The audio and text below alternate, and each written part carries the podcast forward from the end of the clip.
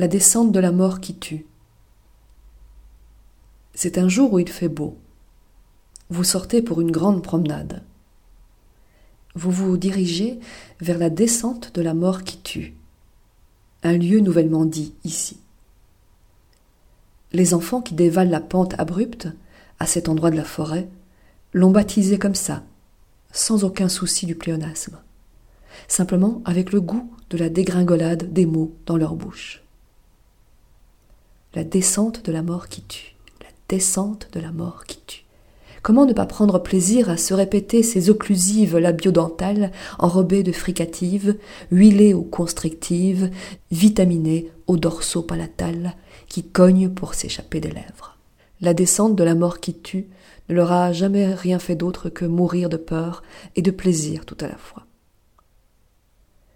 Les enfants qui l'ont nommé ainsi sont si légers qu'ils posent à peine leurs bottes sur les grosses pierres, volant au-dessus des fondrières, évitant les croche-pieds des branches cassées, pendant que nous, nous peinons à les suivre, vérifiant la stabilité de la roche sous nos souliers de randonnée, accrochés au rejet, enlacés au baliveau. Plus bas, les voilà déjà sur un sentier de campagne bordé de clôtures. Plus avant, un tas de bois les appelle. Après une aventure comme celle-là, le plancher des vaches est bien trop plat. Du haut de leur perchoir, ils embrassent l'étendue avec leurs yeux. Les vaches paissent, paisibles, pendant que vous, loin derrière eux, vous passez, trébuchant sur les cailloux. Tout au bout du chemin, vous la voyez, la petite ferme dans laquelle ils habitent. Les enfants en connaissent déjà la justesse du travail bien accompli, son alliance avec les saisons. Ils participent comme ils respirent aux gestes quotidiens de leurs parents. Le savoir et le faire ne s'y sont jamais aussi bien entendus.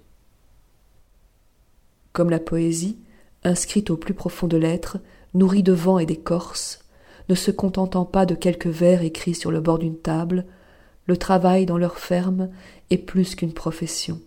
C'est un métier dans lequel ils tissent leur journée, intimement nouée à lui.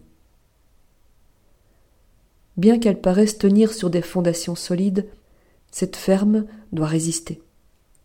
Veiller, lutter, pour ne pas se laisser emporter dans la brutale descente qui en projette plus d'une vers une mort certaine. Une mort qui tue et déchire chaque jour la belle ouvrage. Avant de continuer notre chemin, nous jetons encore un œil vers le tas de bois, où il n'y a plus personne.